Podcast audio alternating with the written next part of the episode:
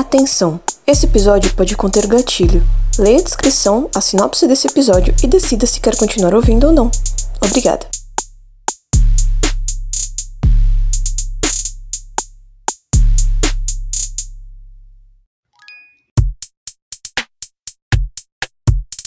Salut, tudo bom com vocês? Sejam bem-vindos e bem-vindas ao Unicorniana Cast. E no episódio de hoje eu vou falar sobre o filme Cyberbullying. Ele é um filme de 2011 de drama, ele tem duas horas de duração. Vocês também podem encontrar ele como Bullying Virtual. Ele tem a direção de Charles Biname, produção de Jesse Prubas, roteiro de Tina Butch, música de James Geltfand, é... edição de Simon Webb. Gente, deixa eu falar um negócio com vocês a probabilidade de eu errar os nomes é assim muito, muito grande, sabe? A pronúncia dos nomes. Porque eu sou péssima com pronúncia de inglês. Mas enfim, vocês entenderam a intenção. A intenção foi boa, foi de coração. O lançamento dele nos Estados Unidos foi dia 17 de julho de 2011 e no Brasil foi dia 20 de fevereiro de 2012 ele não foi lançado uh, em, em, plataformas e etc e tal. Ele foi lançado apenas na televisão, talvez por isso que não tenha em streamers. Uh, então, ele foi gravado lá em Montreal, no Canadá, e como eu falei, ele não foi lançado é, em, na época, foi em 2011, eu acredito que não estava tão forte esse babado de plataformas, de streams e tal. É, você encontra ele no YouTube, logicamente, eu não ia trazer o filme aqui, você ficar com vontade de assistir, não tem onde assistir, né? Bota no YouTube lá, Cyberbullying. Assim, gente, não é um filme que, ah, no YouTube que tá com a qualidade lá muito boa e tudo mais, mas dá sim para assistir. E eu acho que o que conta bastante é o que o filme passa. Eu acho que ele é bem bacana, principalmente se você tiver sobrinhos, filhos, é, criança, adolescente em casa e você quiser colocar esse filme para eles assistirem e terem uma noção do, das consequências do cyberbullying, também ter uma noção de como uh, tratar é, esse bullying virtual, né? E o, o mais legal, assim, é, entre aspas, né, legal, é que o filme, ele por ser um filme antigo de, 2012, de 2011, ele na época não tinha tão, é, é, não, não era como hoje que tem formas, né, de combater o cyberbullying, tem a questão do, de ser um crime e tudo mais. Na época, ainda no filme, ao menos estava mostrando que estava começando a mulher, a mãe da, da garota que sofreu, né, o ataque online, ela estava indo atrás para conseguir uma lei para poder se tornar um crime e tal. E eu lembro que chegou até um momento do filme que a policial, se eu não me engano, fala, né? Não tem como eu fazer nada, eu só posso fazer alguma coisa se é, atacarem ela fisicamente aqui na escola na, e etc. Então, assim, é, e apesar de, de ser muito diferente a questão de hoje, a gente já tá atualizado, já ter como combater ele de forma pelas leis e tal, é a consequência é a mesma. A, com a pessoa, a, o que acontece, a questão da pessoa poder entrar em depressão, a questão do suicídio e tal, é a mesma, porque a quantidade de pessoas que se suicidam por causa do cyberbullying é muito grande. Isso a gente vê ano após ano então, o filme basicamente ele começa quando a Taylor, que é uma a per personagem principal, né? Tem três personagens principais aí: Taylor, Samantha e Cayenne. Uh, tem a Chris também, que é a mãe da.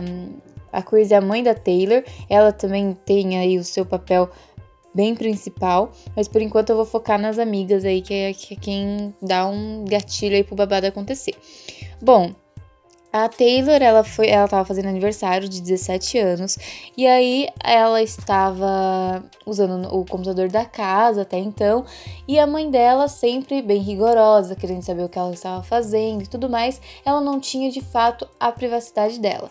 E aí a mãe dela decidiu dar um notebook para ela, para ela poder ter uma privacidade maior e tudo mais. Porém, a mãe da Taylor é, mostra desde o início que ela é bem preocupada e ela fica bem em cima da filha para saber o que ela tá fazendo e tudo mais. Ela chega até a passar um pouquinho assim, eu acho que mais ou menos do ponto em relação à privacidade, mas daí se leva em consideração que a Taylor tem 17 anos, que é, na época, né, a, a internet já era. Hoje ainda em dia. Hoje ainda em dia? Não, calma que eu falei errado. Hoje em dia. Hoje. Ah! Ah, corrigi. Hoje em dia, ainda assim, muitos pais veem a internet como algo ruim e assim, eu acredito que é meio a meio. É, dependendo da idade, a partir de uma certa idade, eu acho que pode sim o um adolescente usar a internet sem problemas, porém, da mesma forma que a internet traz coisas boas, é, traz muita informação, é um tipo de entretenimento e tudo mais, ela também traz uh, desinformação, porque tem muitas fake news, também tem N coisas ruins na internet também. Então é uma questão de saber usar. Eu acho assim necessário os pais estarem em cima, é, aconselhando e também é, querendo ou não, sabendo o que o filho está fazendo é até determinada idade. Então eu não, eu não julgo de fato o fato da mãe da Taylor ficar em cima dela e tal. Porém, às vezes ali no início, ao menos, ela, ela tipo, a filha dela tinha falado não sei o que lá, chamando não sei quem de pirralha. Ela já, tipo, quem você tá chamando de pirralha? Peraí, como assim? Então, isso, claro, vai do ponto de vista de cada um. Mas, enfim, eu acho certo a mãe dela tá se posicionando. Muitos pais não, não se posicionam em relação ao que os filhos fazem, né? Muitos pais simplesmente é, ah tá, cria lá a conta, foda-se que você tem 11 anos, não tem problema, vai lá, faz um Facebook. Aí um cara chama uma garota no Facebook ou no Instagram, qualquer outra conta, e a garota não sabe como reagir, às vezes é, vai até cedendo o que o cara fala, às vezes o cara pede falta alguma coisa, e a garota na inocência ou numa é, malícia precoce, posso dizer assim, vai cedendo e não sabe o que de fato está acontecendo ali. Então eu acho muito importante os pais sempre estarem em cima e sempre estarem uh, analisando, né, o, o que os filhos fazem, mas é claro, acredito que no limite de de respeitar a privacidade em relação a algumas coisas e a idade dos filhos. Bom, Aí a Taylor ganhou, né, o notebook e as amigas logo falaram: "Você tem que criar o Clickster". Se eu não me engano, me desculpem, eu esqueci o nome da rede social. Eu acredito que era Clickster, uma coisa assim. Tinha clique no, no nome da rede social. E falaram: "Você tem que criar essa rede porque ela é babadeira, ela é muito legal e não sei o que, todo mundo da escola tá é, tá nela, não sei o que". E como eu tinha falado, inclusive, no episódio anterior também, nos Estados Unidos a gente vê muito isso em filme e tudo mais, que tem aquela questão de popularidade. Aí ela cria a rede social, né, pra poder tá interagindo lá, não sei o quê. E aí, eis que Uh, uma, a primeira coisa ali, o primeiro problema aparece, que é que alguém hackeia a sua rede social e começa a postar várias coisas ofensivas e pesadas sobre ela. E aí ela fica entre desespero, começa a chorar e tudo mais, e a mãe dela fala pra ela: olha, você não vai mais usar essa rede social, exclui essa rede social, que você não vai mais usar ela. E aí vem o primeiro spoiler. Quem fez isso foi o irmão dela. O irmão dela, mais novo, ele hackeou a rede social e postou várias coisas ofensivas sobre ela porque ela tinha se recusado a fazer essa rede social para ele. Literalmente por isso. E aí, é, a, a, partir do momento que a mulher falou, né, não é, essa rede social, não participa mais dela, porque isso não vai te fazer bem e tudo mais. Você viu a reação que deu, porque todo mundo começou a xingar ela, né, após ele postar isso e tal e na escola começaram a comentar, ela vai e começa a esconder da mãe dela que ainda tá usando essa rede social.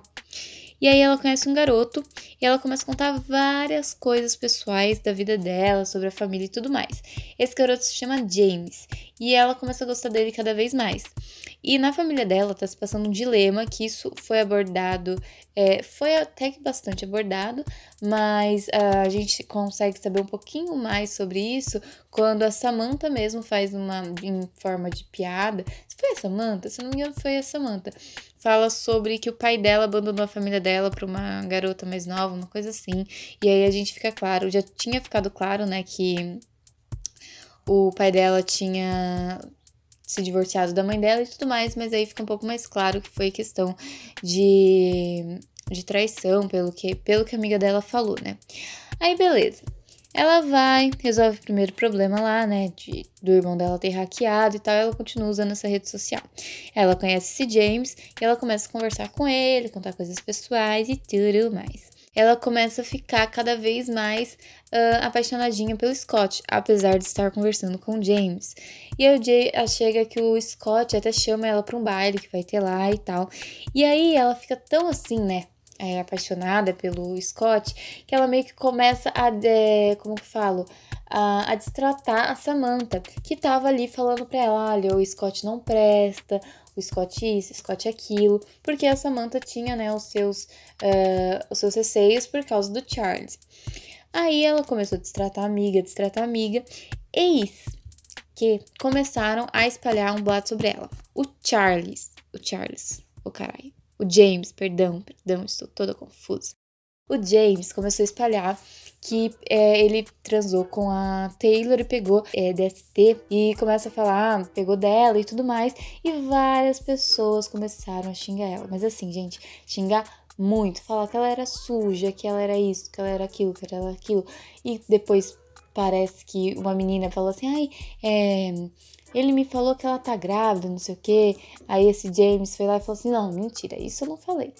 E aí fica nessa, até que ela descobre quem é, até que ela tenta se matar, porque ela não aguenta a pressão, ela não consegue mais nem ir pra escola. E aí ela tenta se matar. Aí a amiga dela consegue chegar na, na casa dela a tempo.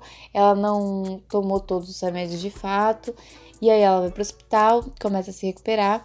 Eis que a amiga dela conta para ela uma coisa que eu não vou contar, porque é o seguinte, gente, se eu contar, vai perder o ápice do filme. Então, assim, vou deixar vocês irem lá assistir e tirar a conclusão de vocês, tá? Beleza. Aí tá.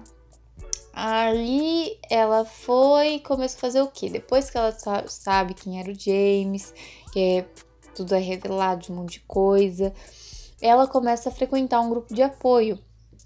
E esse grupo de apoio serviu muito para ela, porque era de um grupo de apoio de pessoas que sofreram ou sofrem, né? Sofreram lá é, cyberbullying e serviu muito bem para ela esse grupo, porque fez ela ver é, que outras pessoas sofreram a mesma coisa que ela estava sofrendo, outras pessoas também estavam passando por problemas similares com aquilo, os resultados, as consequências que aconteceram com ela, outras pessoas também é, estavam passando pela mesma coisa, inclusive tinha até um menino da sala dela que ela meio que, tipo, é, meio que agiu com ele meio que com uma indiferença, assim, tal, e aí ela vê que ele também estava ali, alguém né, um pouco mais próximo, um pouco mais conhecido, que ela vê que também sofreu pela mesma coisa, e ela decide ir ao jornal tentar trazer visibilidade para esse caso, que é o cyberbullying. Só que o é, jornalista ele falou que não adiantaria muita coisa, que só falar sobre o cyberbullying não adiantaria muito, mas que se fosse uma entrevista entre ela e a amiga dela,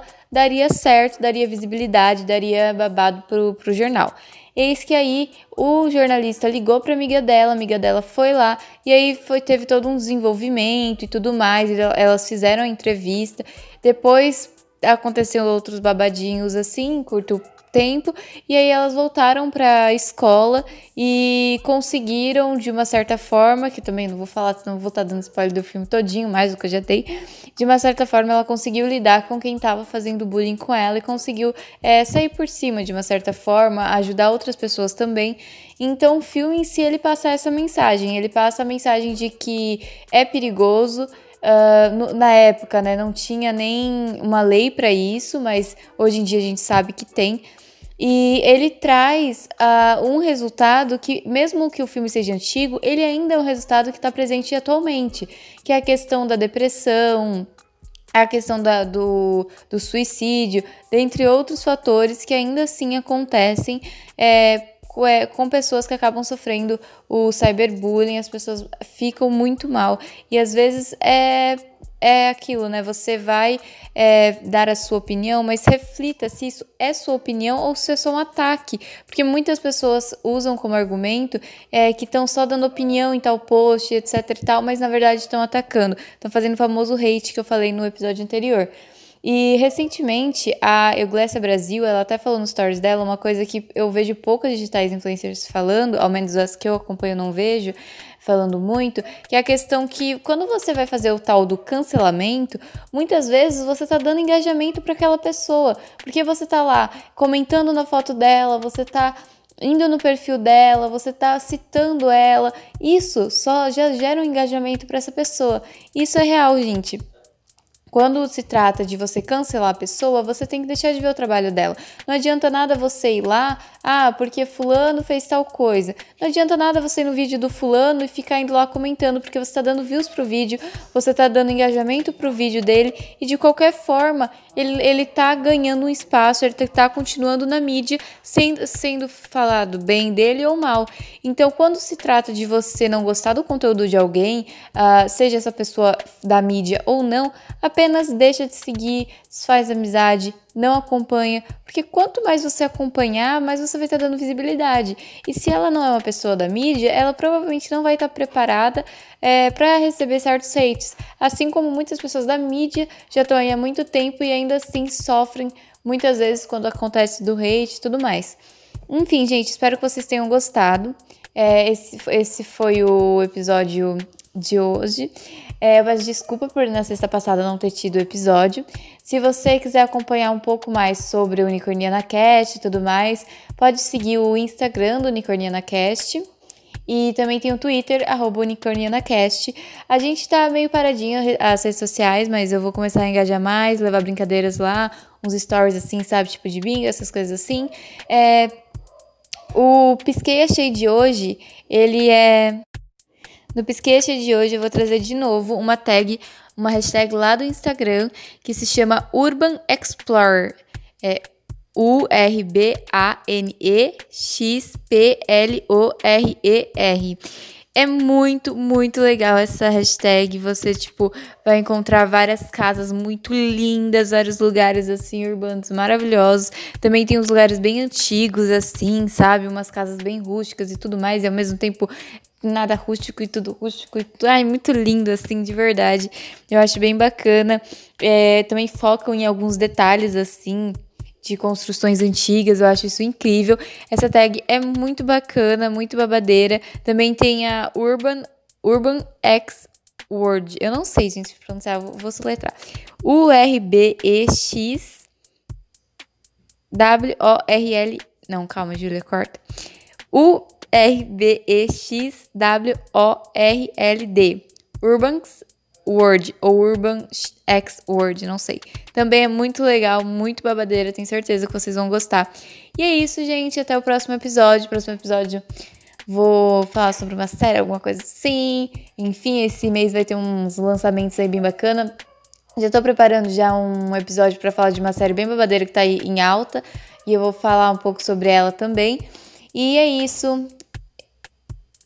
Beijo no coração, usem álcool em gel e tudo mais. Não quebrem quarentena. Se sair, usa máscara. Máscara tem que estar tá cobrindo o, rosto, o, o rostinho bonitinho, assim, ó, do nariz. Da, da, da metade do nariz para baixo. Bem presinha no rosto, para não deixar entrar o ar. Entendeu? A máscara de preferência, aquela que está sendo recomendada. Não use uma máscara muito fininha, que não vai adiantar muita coisa. Sempre use um álcool em gel. Se você se você sentir que tá muito sufocada, bota só um tiquinhozinho de Vick, às vezes no nariz, pode ajudar, ou menos ajuda meu pai, não sei se vai ajudar você. Enfim, beijo na família. Tchau, tchau.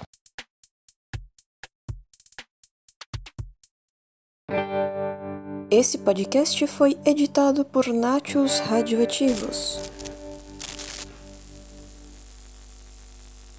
Não, na verdade foi por Júlia Brasilin mesmo.